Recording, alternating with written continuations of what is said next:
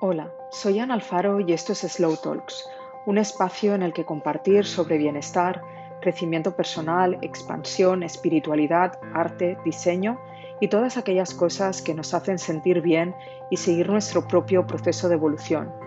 Soy coach, psicóloga y he estudiado otras disciplinas relacionadas con el crecimiento personal como el yoga, la meditación y hoy me dedico a acompañar a otras mujeres en sus propios procesos de cambio y evolución tanto en el ámbito personal como profesional, en procesos individuales y grupales y también a través de mi propia membresía Dentro Estudio, un espacio online en el que mes a mes comparto recursos y herramientas para ahondar en nuestro propio desarrollo.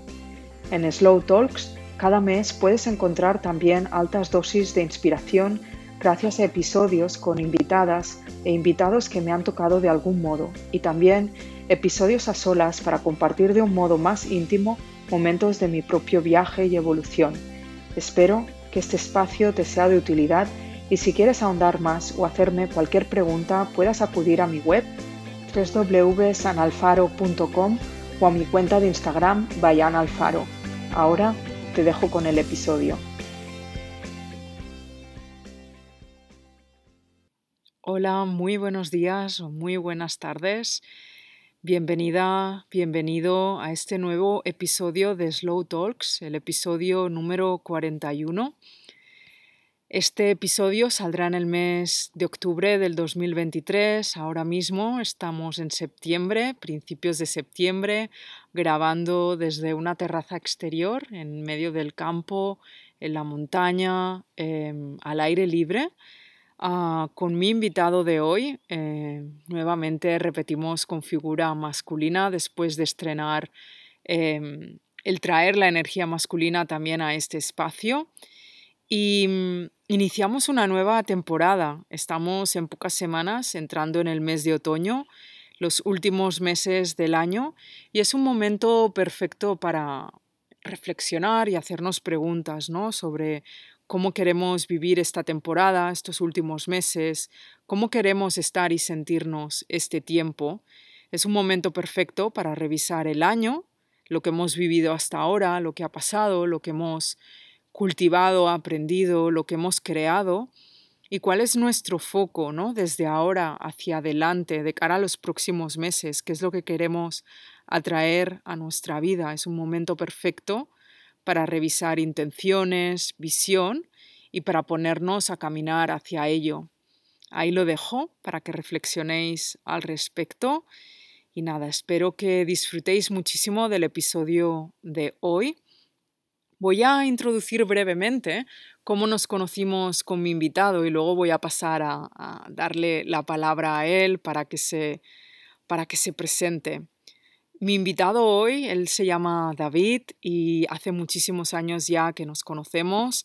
Han sido años de amistad. Nos conocimos inicialmente por trabajo. Yo entré a trabajar en la agencia de comunicación en la que él estaba y en la que ambos hemos estado trabajando durante muchos años. Ha sido básicamente donde he desarrollado o desarrollé mi carrera a nivel profesional dentro del mundo de la comunicación y bueno, pues a través de años trabajando codo con codo, muy cerca, desarrollamos una amistad y, hemos compartido momentos importantes de nuestras vidas, como un viaje maravilloso y súper transformador que hicimos a la India justo antes del COVID, a finales del 2019, exacto, ahora estaba tratando de afinar con la fecha, pero sí, a finales del 2019 y hemos vivido también em, momentos de vida parecidos, ¿no? sobre todo con nuestras transformaciones personales y nuestros, nuestros cambios o transformaciones a nivel profesional, ¿no? dejando atrás el mundo de la comunicación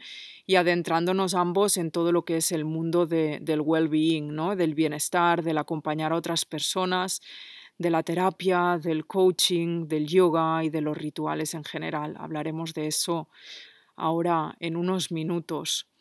Así es más o menos cómo nos, nos conocimos y mm, para hacerte un poco de resumen de lo que vas a, a estar escuchando durante el podcast de hoy, vamos a estar hablando de nuestros propios procesos de crecimiento y trabajo interno, cómo llegamos a sentir la necesidad de ese trabajo interno, ¿no? ¿Cuál fue nuestra llamada y cuáles fueron nuestros inicios, el tipo de prácticas o profesionales a los que recurrimos, qué nos ha ayudado y qué no tanto quizá, cómo luego todo esto, este camino que recorrimos inicialmente a nivel personal, se ha ido transformando y convirtiendo en lo que es hoy nuestra profesión, la de ambos.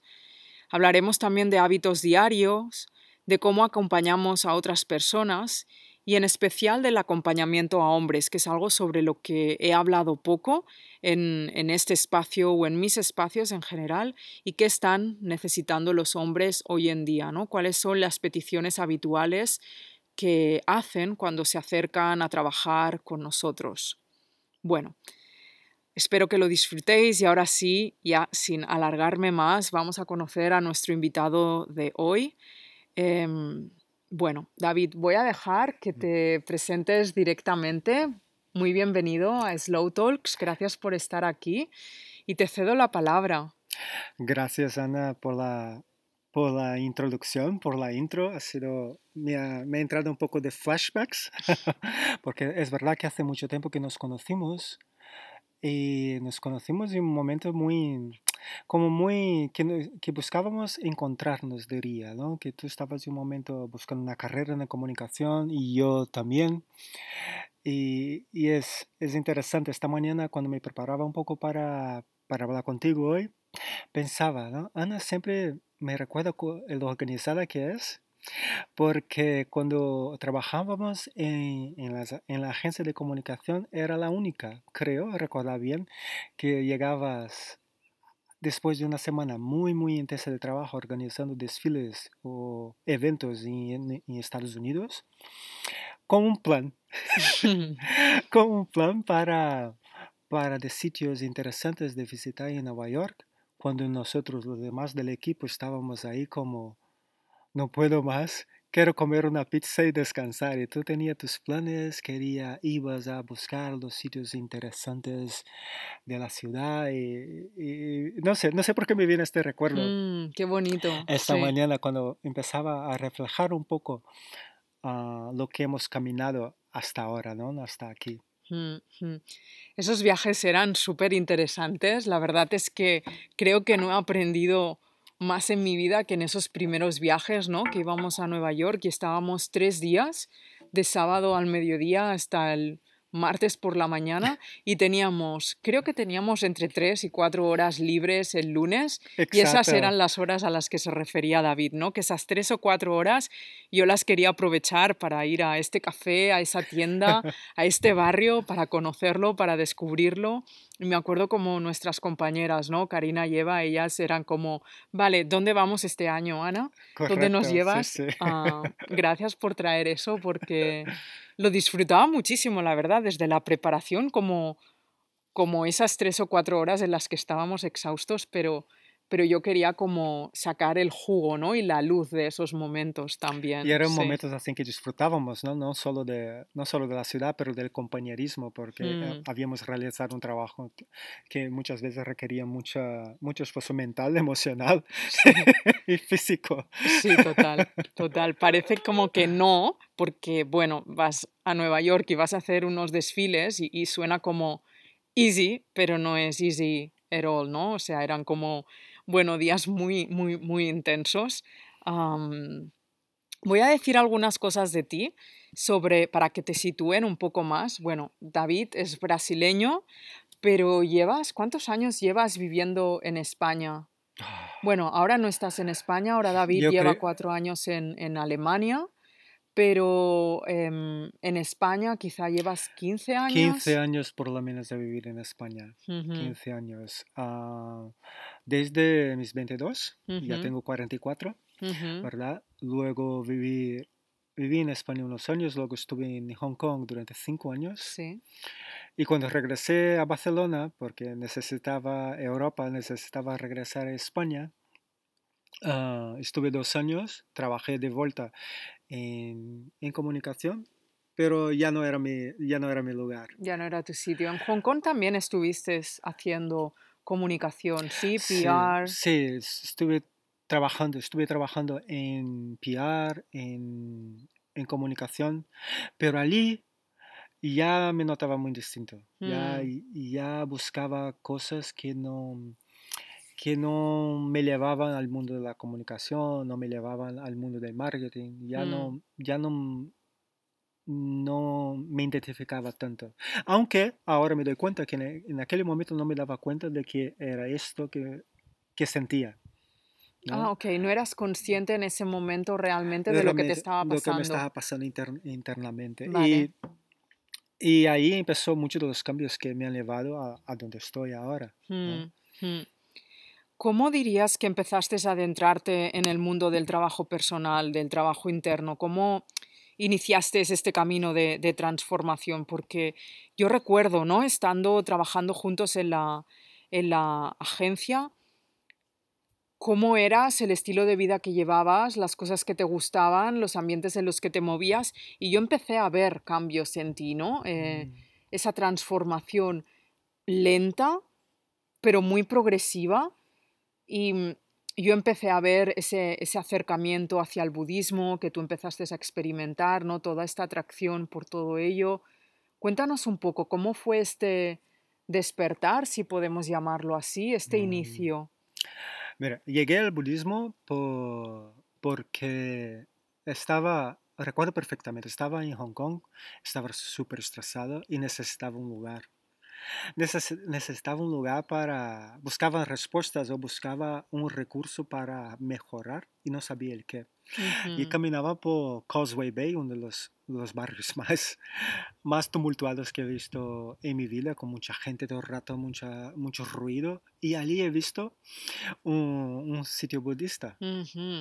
Y no pensé dos veces, ¿ah? Entré. Y cuando entré allí me sentí tan en paz.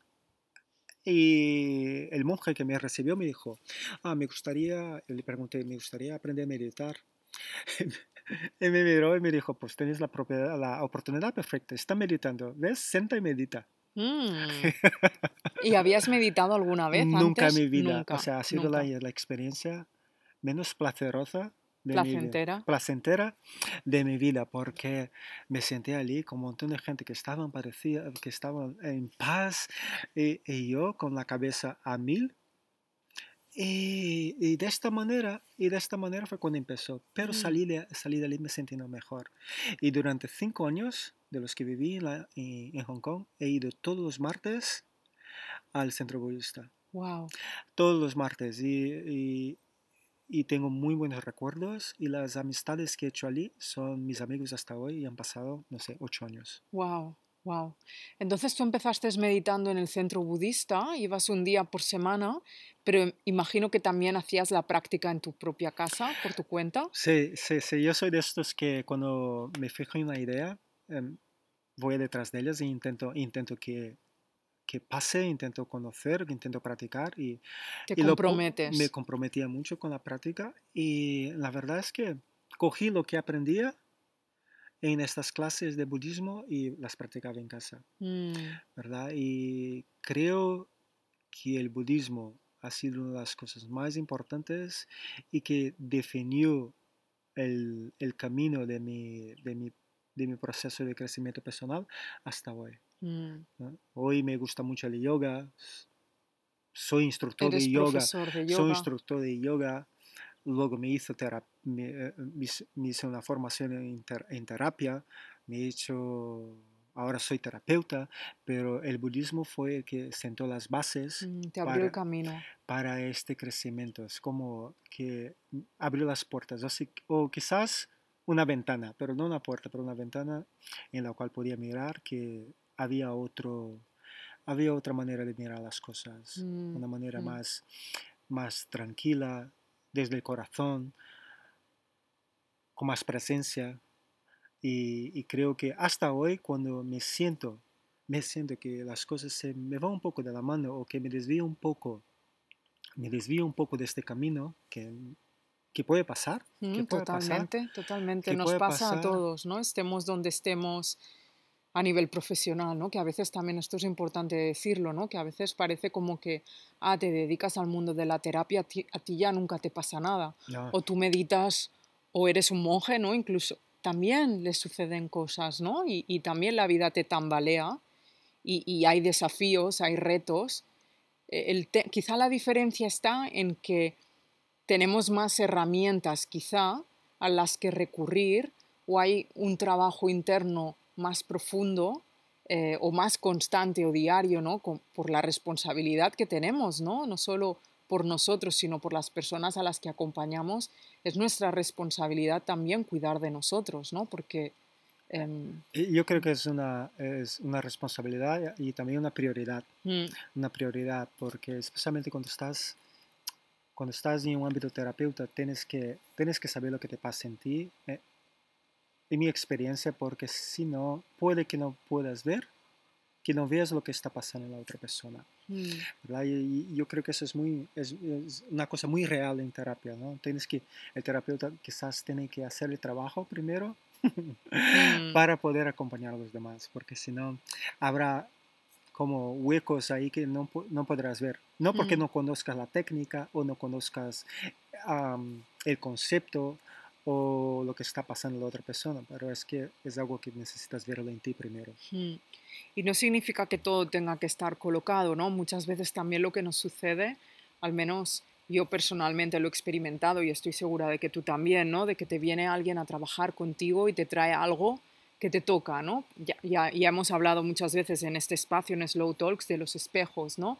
De las personas que la vida te planta delante y a nosotros dedicándonos a lo que nos dedicamos, la vida nos planta totalmente todo el rato espejos de nuestros propios clientes o pacientes, ¿no? Que vienen a trabajar cosas que, uy, pues quizá tú la tienes que también acabar de colocar y trabajar, ¿no? Totalmente. Y entonces ahí está nuestra responsabilidad, ¿no? ¿Qué hacer con eso que acabamos de ver y de identificar a través de lo que la otra persona nos ha traído? Vale, pues ahora tengo que coger este tema y lo tengo que trabajar yo por mi cuenta, ¿no? Tengo que acceder a mis recursos, sean los que sean, o, a mis personas de confianza con las que te trabajas, y trabajar en eso también, ¿no? Es decir, esa responsabilidad de revisión continua también. Sí, yo creo que es una buena estrategia para el crecimiento personal y cualquier persona, no solo pero como, terapeuta. Pero es cierto que cada vez que me llega un cliente nuevo, siempre me pregunto, ¿qué me traerá esta persona? Mm. ¿Qué mm. me traerá esta persona? ¿Qué, qué, ¿A qué viene a enseñarme? Mm. En esta manera me pongo en el mismo sitio de la persona, en el mismo, en el mismo nivel. En el mismo nivel, exacto. Porque a menudo, a menudo los clientes te ven como por arriba y no, no, tienen, no es verdad eso. De hecho, el terapeuta tiene que estar en, en o si no al mismo nivel, o si no muy, muy separado de ti. Mm. Pero y de esta manera la persona te va, no, no solamente te va enseñando, pero también te le das espacio para que te enseñe. Mm. ¿no? Porque cuando te pones, creo, yo creo que es verdad, que cuando te pones un poco por arriba, ya, ya no confía que la persona. Mm. La persona no siente esa distancia. Y yo creo que hay que, mantener, hay que mantener esta, este espacio neutro, pero siempre de tú a tú. Estos son también corrientes, ¿no? Eh, a nivel terapéutico, psicológicas. Yo creo que desde mm, la perspectiva más budista em, se acompaña desde este lugar, ¿no? Y, es algo con lo que me siento muy identificada. Quizá yo no conozco tan profundamente el budismo como tú, pero sí que este año también es cierto que he estado estudiando eh, un poco y, nos coloca a todos en esta posición ¿no? de, de, iguales. Em, Recapitulando un poco, entonces tú en un momento de estrés necesitas encontrar una, válvula de escape, una ayuda, una manera de entenderte y de relacionarte, acudes al budismo, empiezas a meditar, se convierte la meditación en una práctica diaria en tu vida que te ayuda a este conocimiento y a esta transformación em, y que poco a poco diríamos o dirías, ah, David, que te ha ayudado a identificar lo que querías y necesitabas en tu vida, ¿no? Porque a partir de ahí vinieron todos los cambios posteriores, posteriores perdón, a nivel de, profesión, ¿no? Por ejemplo, dejar esa profesión en la que habías estado implicado tantos años en el mundo de la comunicación y, y empezar a interesarte por el mundo terapéutico, no quedártelo únicamente para ti, sino aprender más de él para poder ponerlo a disposición de otros, ¿no? E- En absoluto, en absoluto. Por completo. o- o- por o completo. totalmente. Totalmente, sí. Por- eh, la meditación para mí fue, me, me acalmó la mente Mm, para que yo pudiera mirar, mirar y quedarme, y quedarme, quedarme en este lugar de reconocer lo que estaba haciendo y cómo estaba contribuyendo para, para, contribuyendo para la situación. Entonces, sin la meditación, sin la meditación, me encontré, me encontré muchas veces que estaba repitiendo lo que, lo que sabía, básicamente, no por mi culpa o que, no, o que no sabía hacer algo mejor, pero era lo que sabía que Mm. para mí funcionaba. Y la meditación crió, separó, ¿no? Separó y me permitió responder a Mm. situaciones o a personas más que reaccionar. Y yo, yo creo que aquí es una diferencia, es lo que ah, distingue las dos cosas, ¿no? Que muchas veces estamos en, en un lugar de, reac- de reacciones, estamos Totalmente. constantemente reaccionando a situaciones, personas o, o lo que sea, y no estamos en un lugar de responder, mm, ¿no? Y, Exacto, sí. y el budismo me ha enseñado sobre todo a, a estar Mm, a observar. Y luego vienen las prácticas terapéuticas. Obvio, la, la práctica terapéutica para mí fue gracias a Alexia en mm, Barcelona, que es una terapeuta fantástica que me enseñó el valor del silencio, de la escucha. Y un día, un día, ¿cuándo fue que pasó eso? Sí, y el tren, después de hacer mi tren de yoga, un día durante el tren desperté y lo sabía con tanta clareza, tenía tan claro lo que quería hacer y, y a partir de ahí fue el tratar con mi miedo de- del cambio, porque mm, estaba muy, estaba muy conectado con mi profesión, o sea, mi identidad. Muy identificado, ¿no? Sí, mi identidad estaba, era mi profesión. Mm.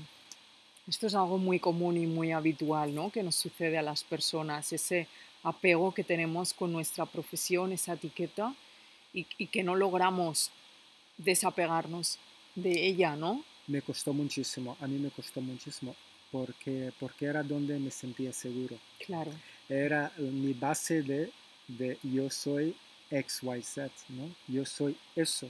Exacto. Y cuando tuve que soltarlo, fueron, yo creo que fueron un par de años ¿saben? Que, que estuve procesando paso a paso, reconociendo que aquello era lo que hacía y este es el David De ahora, ¿no? de ahora. Sí, sí.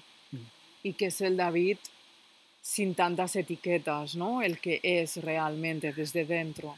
Correcto, Ana, esto es, cuesta, cuesta, cuesta reconocer estas calidades, Mm. porque obviamente si estás identificado, etiquetado con, con una cierta profesión, cuando sales de allí, Te quedas vacío, ¿no? Te quedas Parece- vacío. Parece que te quedas vacío, sí. correcto. Yo recuerdo una vez que estaba en casa y, y re- realmente es- casi que tuve dolor me costó, perdona, me costó, me costaba reconocer esas partes mías que estaban ahí ocultas o tapadas por esta, por toda esa historia, Mm, todas estas etiquetas que me creé de pura sobrevivencia, la mm, verdad. mm, Exacto, exacto. Y abrazarlas, cuidarlas, eh, cuesta. Cuesta. Cuesta, pero es una de las mejores experiencias que he tenido en mi vida. Mm, Es un proceso que al final lo que nos está pidiendo es que nos rindamos, ¿no? Que nos entreguemos, que, que confiemos en lo que puede estar al otro lado, ¿no? Es decir, cuando uno empieza a identificar que por donde solía caminar ya no es, hay un momento en que uno tiene que primero aceptar lo que estás viviendo y lo que estás atravesando y luego plantearte y preguntarte realmente qué quiero hacer en esta situación, porque si lo de antes ya no me sirve, ya no me funciona, estoy dispuesto o dispuesta a ir más allá, aunque no sepa qué es este más allá, ¿no? Vale, quiero dedicarme a la terapia o quiero dedicarme al coaching, ¿no? Estas decisiones que hace unos años ambos tuvimos que tomar. pues claro, hay un momento de, de- de este miedo, ¿no? Al que tú te refieres, pero yo recuerdo que sentía más miedo solo de pensar que me iba a quedar donde estaba, que me iba a Mm, quedar repitiendo cada día la vida que estaba viviendo y eso que no vivía una mala vida con la profesión de antes, pero no me sentía luminosa, no me sentía expansiva, no me sentía crecer y yo pensaba, no puedo vivir cada día de mi vida estancada. Yo necesito mm. sentirme viva, ¿no? Y de ahí viene la confianza, ¿no? Me, me Exacto. encanta esa palabra. eh, Mm, Hoy en día, o sea, que es una de mis palabras preferidas, confía. confía, exacto. Confía, confía. Y, y, y, después de haber hecho un poco el trabajo, de profundizar un poco en estas prácticas, siempre me viene la pregunta, ¿no? ¿Qué precio estás dispuesto a pagar por no hacerlo? Exacto, ¿no? exacto. Y, y hoy, yo en, en esta fase, en, esta, en este periodo en Hong Kong, ya estaba pagando, porque estaba pagando con mi estrés, niveles de estrés absurdos, ansiedad, ansiedad, am, confusión mental. Entonces, cuando me di cuenta que era lo que estaba pasando, eso fue un momento que definió un antes y después Mm, momento como de claridad, ¿no? de claridad, o sea, lo que estoy haciendo me está poniendo en esa situación. Y es una de las cosas que las personas, eh, en mi experiencia, tienen mucha dificultad en reconocerlas Mm, y tomar una acción.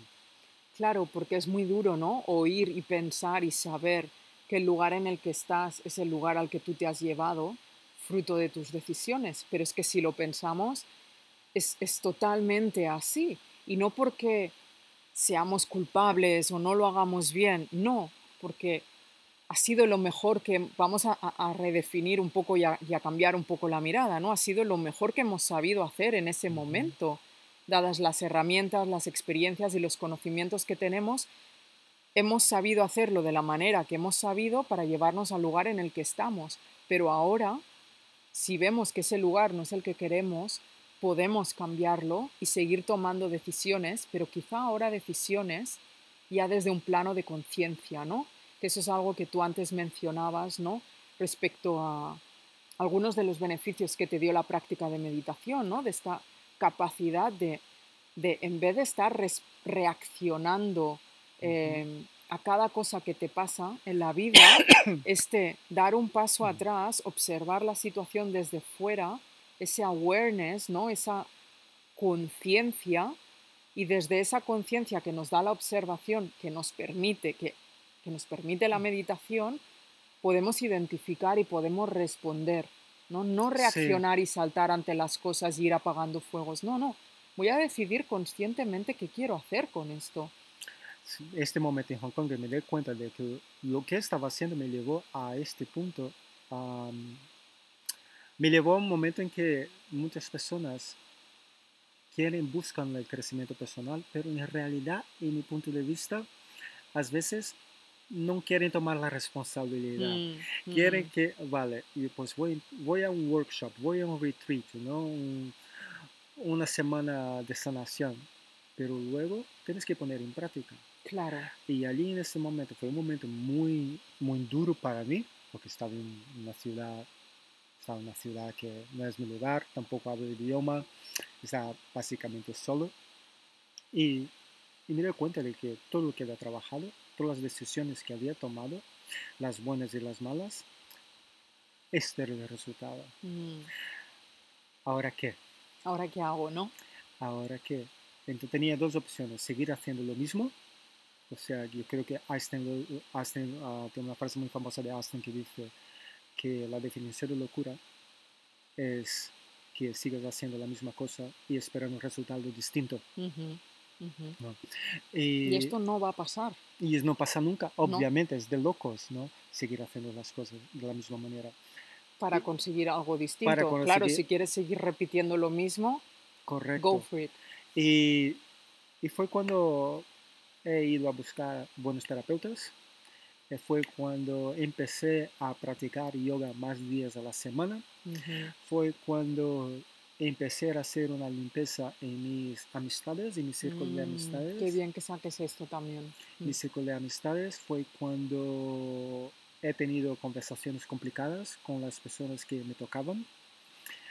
Y de ahí, poco a poco, las cosas fueron mejorando. Fueron Mm, mejorando hasta cuando, cuando regresé a España empecé a hacer yoga, hacer yoga, hacer yoga, hacer yoga.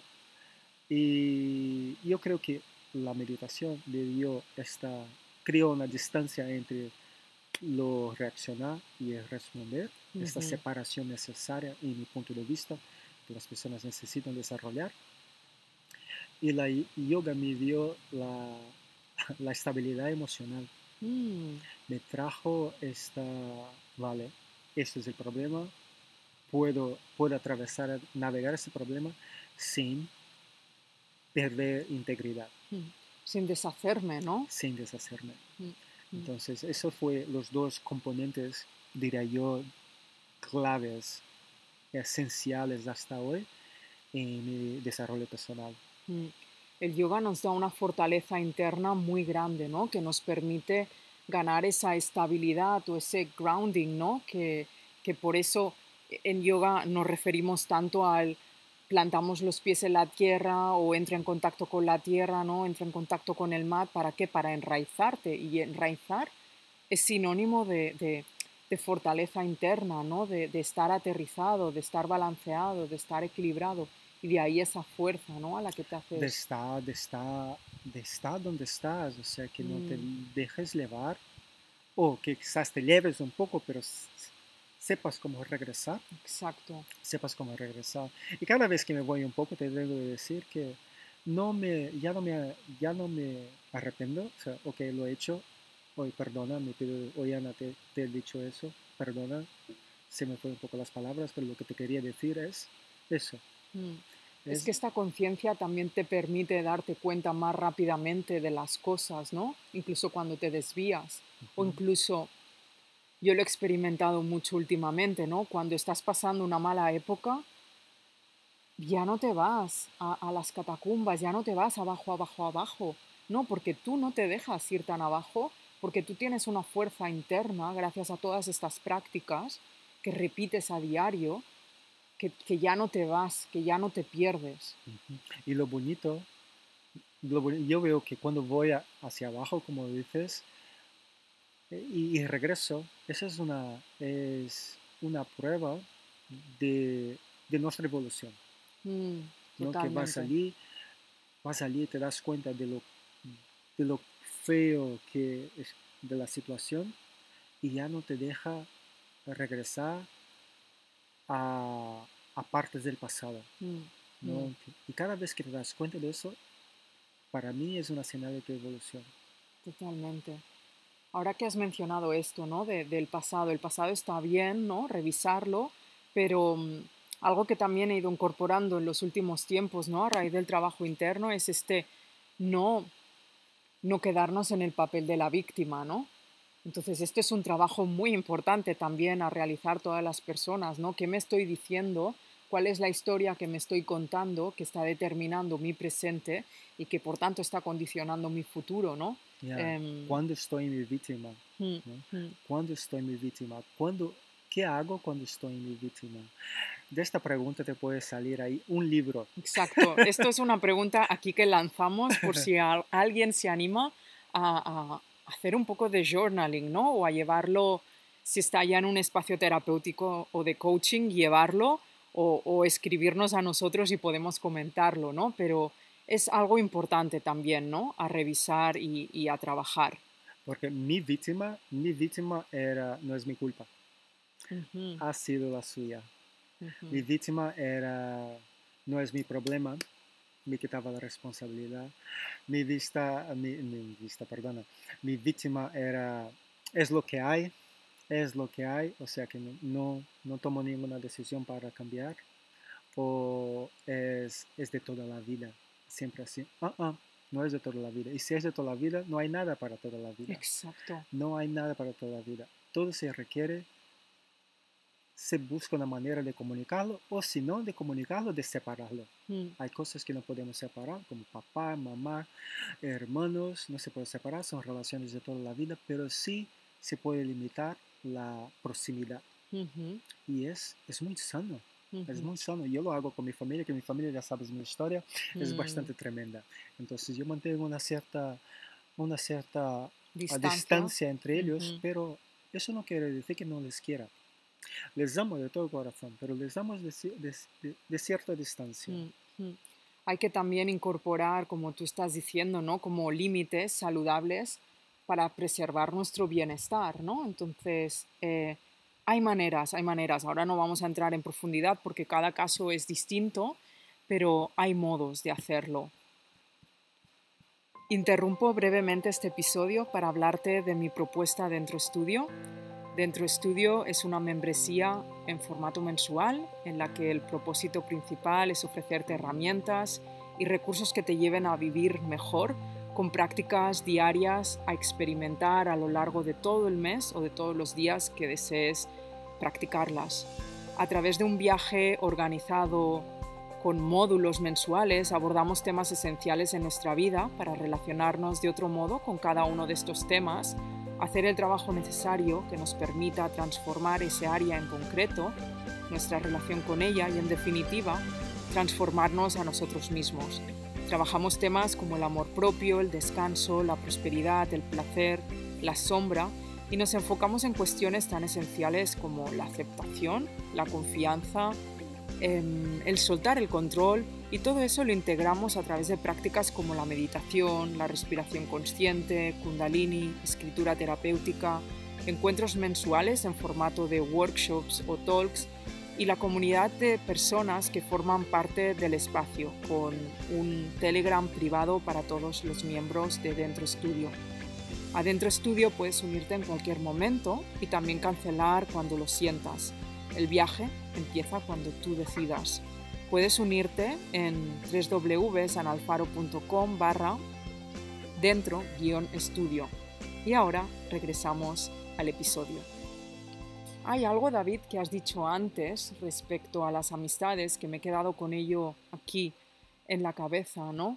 Em, como cuando uno empieza esta, esta transformación interna, empiezas a tomar una serie de decisiones y hacer una limpieza, si se me permite decirlo, ¿no? Muy de necesaria. todo, muy necesaria, de nos rodea, de todo cuanto nos rodea. Y me ha gustado que justamente trajeras el tema de las amistades, porque también en relación a nuestras relaciones, y válgase la redundancia, hemos de hacer aquí un trabajo, ¿no? Es decir, a nivel general hemos de decidir qué entra y qué no entra en nuestra vida, sea del tipo que sea, objetos, situaciones, experiencias, hábitos, mmm, temas profesionales, eh, alimentación, pero también respecto a las personas, ¿no? De quién me estoy rodeando, con quién estoy interactuando, qué tipo de influencia tiene esta persona para mí, qué tipo de energía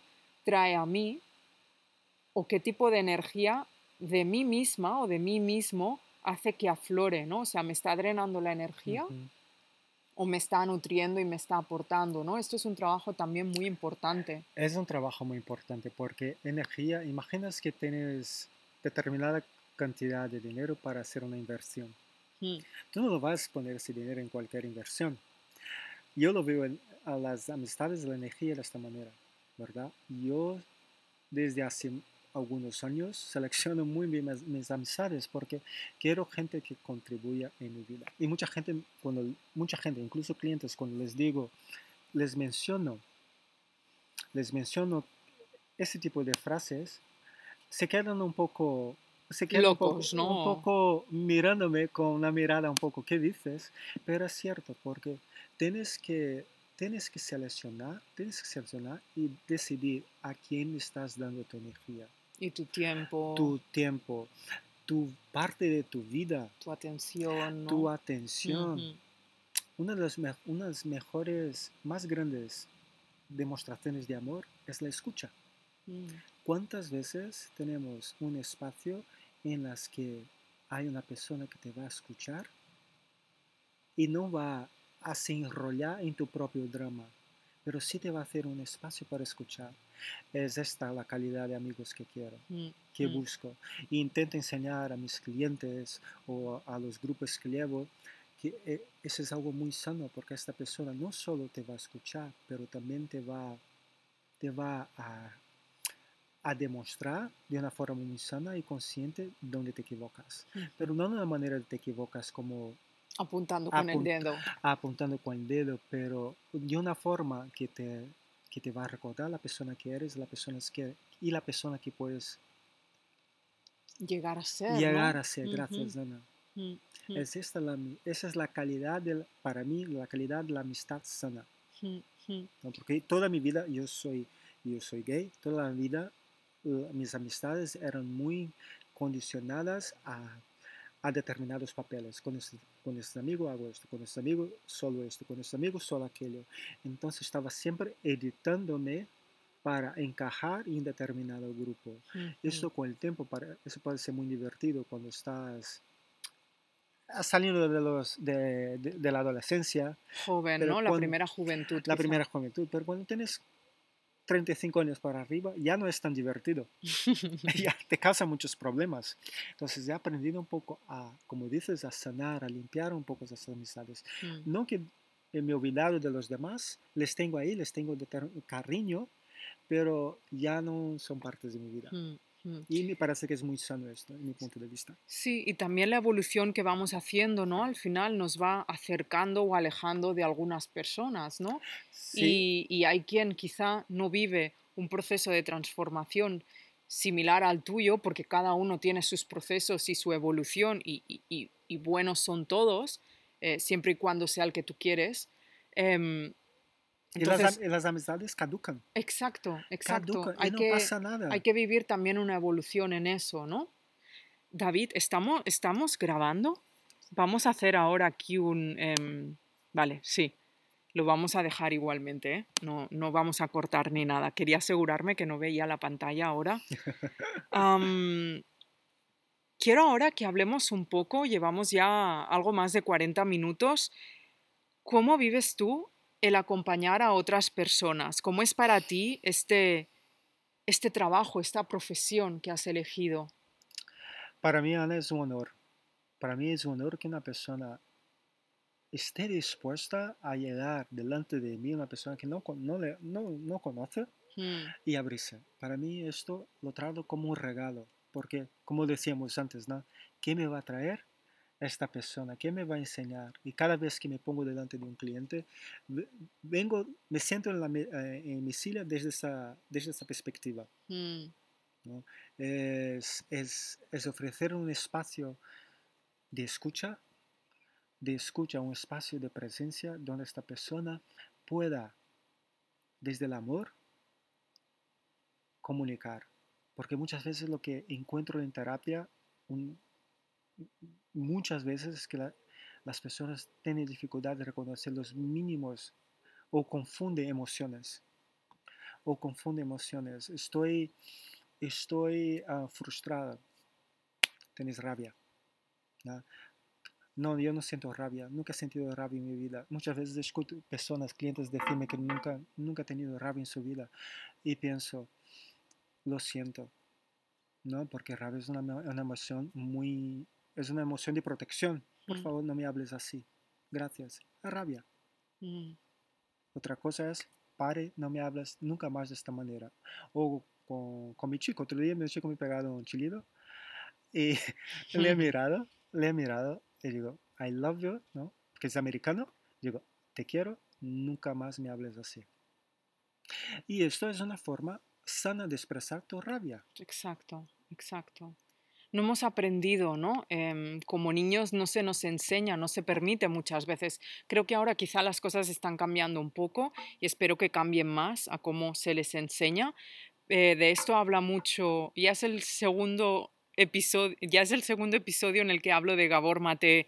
eh, hablé de Gabor Mate en, el episodio. es- Sí, estoy ahora leyendo uno de sus libros y, y él habla, ¿no? De no hay que decirle al niño no te enfades, hay que acompañarle en su enfado, hay que permitir que la exprese, hay que enseñarle a que puede tener un espacio para expresar ese enfado y hay que aprender a expresarlo de maneras que sean sanas, hacia afuera, hacia los demás, pero sobre todo para la propia persona, ¿no? Porque cuando transitamos el enfado, la rabia o este tipo de emociones de manera violenta, la violencia en primer lugar nos la estamos hacia- mandando a nosotros mismos, ¿no? Ya, Mm, ya, ya.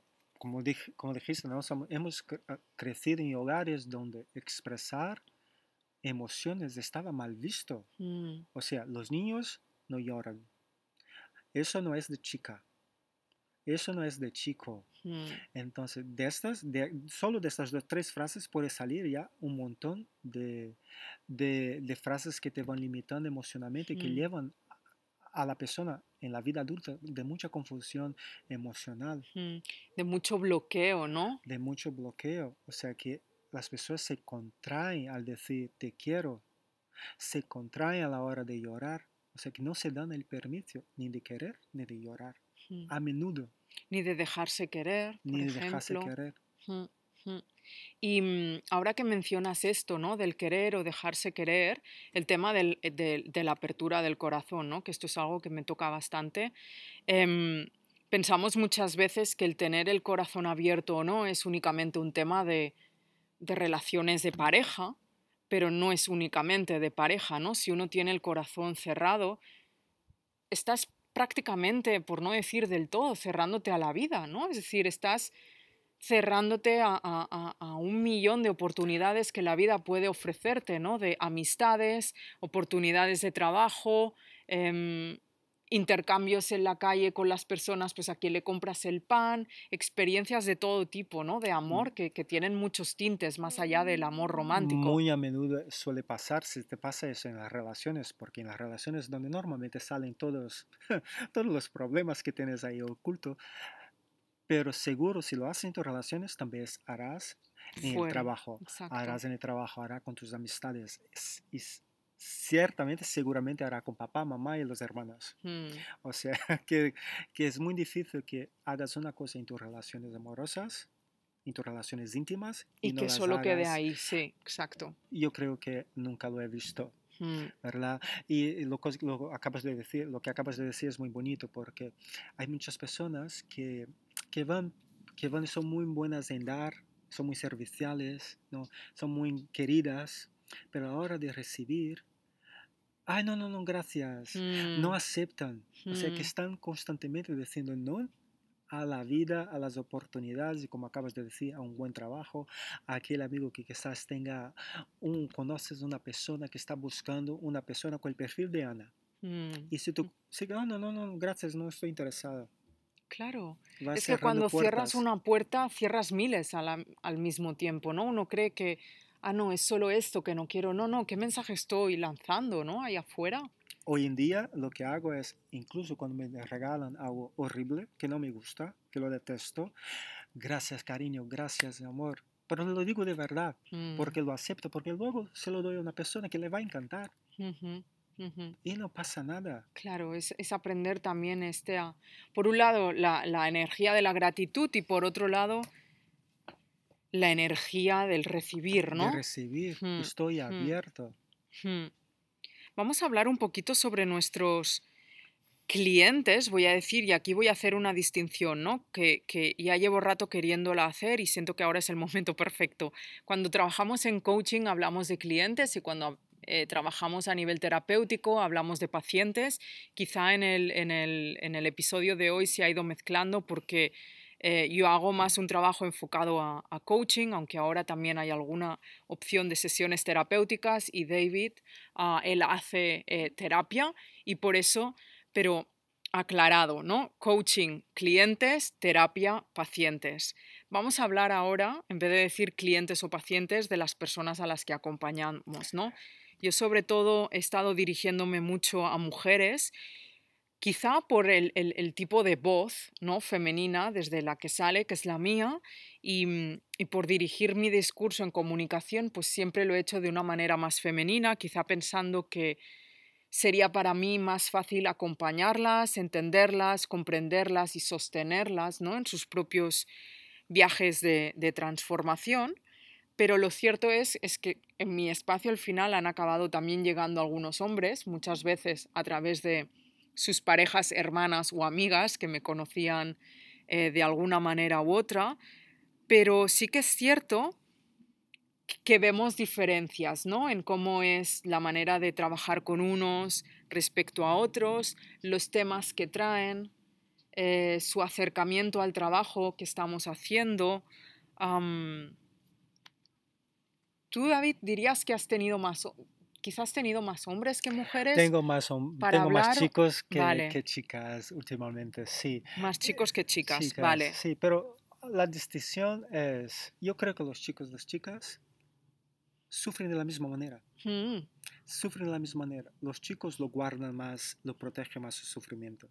¿no? Porque lo que pasa, desde mi punto de vista, que muchos hombres no hablan de lo que es ser un hombre que lucha por tener una relación, una buena relación, un, hombre que, que lucha con, contra sus emociones, un hombre que atraviesa una, una relación que, que, que no va a continuar o que que está en frente de una empresa o de un negocio que está condenada a fallar.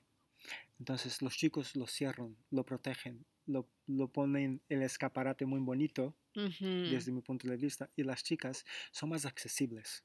Las chicas es decir, que ellos no comunican y no hablan del problema que están viviendo o atravesando. ¿Te refieres a esto, no? Sí, me refiero a esto. Recuerda un par de amigos tuyos los que tienen una relación, pero no, no es una relación profunda.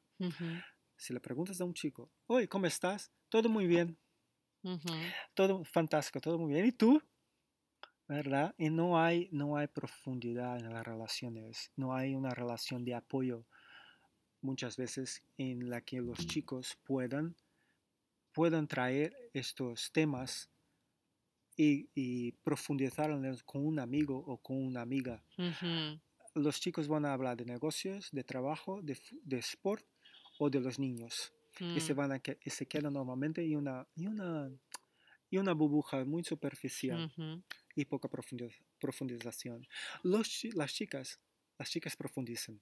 Mm, mm. Entonces aquí es donde los, los hombres necesitan ayuda desde mi punto de vista. ¿no?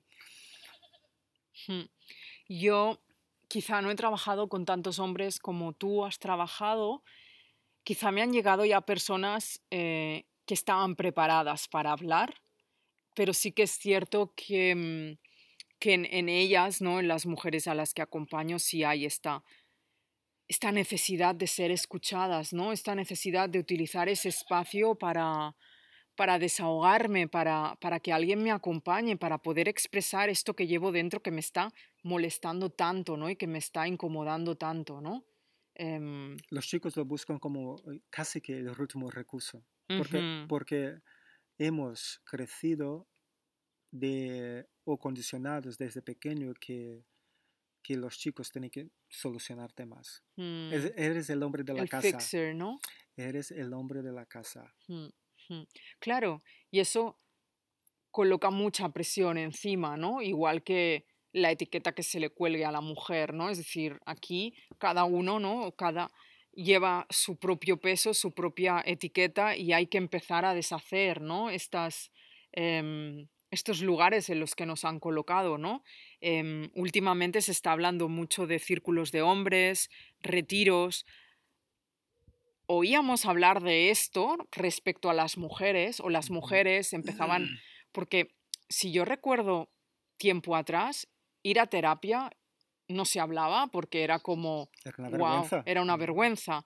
Luego las mujeres empezaron a ir a terapia y hablar de ello y ahora parece que cada vez más hombres, aparte de de, hablar de ello, están surgiendo otros espacios que hasta ahora se habían creado más solo para las mujeres, ¿no? Esto, los círculos de mujeres que ya llevan algunos años circulando y, ahora hay estos men's, groups, eh, men's work, Entonces, para, para, mí lo que los chicos que llegan a los grupos, a los grupos que, que a los que llevo, vienen con súper protegidos. O mm. sea, te voy a dar un ejemplo. Por ejemplo, estoy hablando de grupos, pero haremos un, un ejemplo de, de, sección. Cuando una chica viene a trabajar, una mujer viene a trabajar conmigo, en tres, cuatro sesiones yo tengo una buena idea de lo que está ocurriendo en su vida. mm, Los hombres tardan un poco más. Ah, un chico a- allí por la octava sesión, que son ocho horas de terapia, es bastante, mm, es bastante. Ay, por cierto, quería decirte que me olvidé desde la primera sesión. quería comentarte X. Ha necesitado más tiempo para digerirlo, para prepararse, Para confiar, Para confiar. para confiar. mm, para confiar.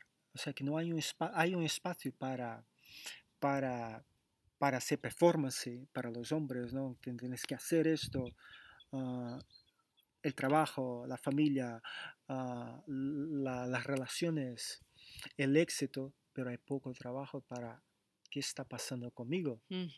Entonces, los, en los grupos que llevo, el trabajo, las primeras semanas, las primeras seis semanas es hablar por qué estás allí. ¿No? ¿Qué es lo que estás trayendo ahí? Y, y en esta dinámica de grupo hay semanas, hay semanas, pasan hasta tres semanas cuando una persona empieza a soltarse, mm, incluso con las meditaciones, incluso con los, con los journals, con las- el ejercicio de escritura, con el hablar, con la presencia.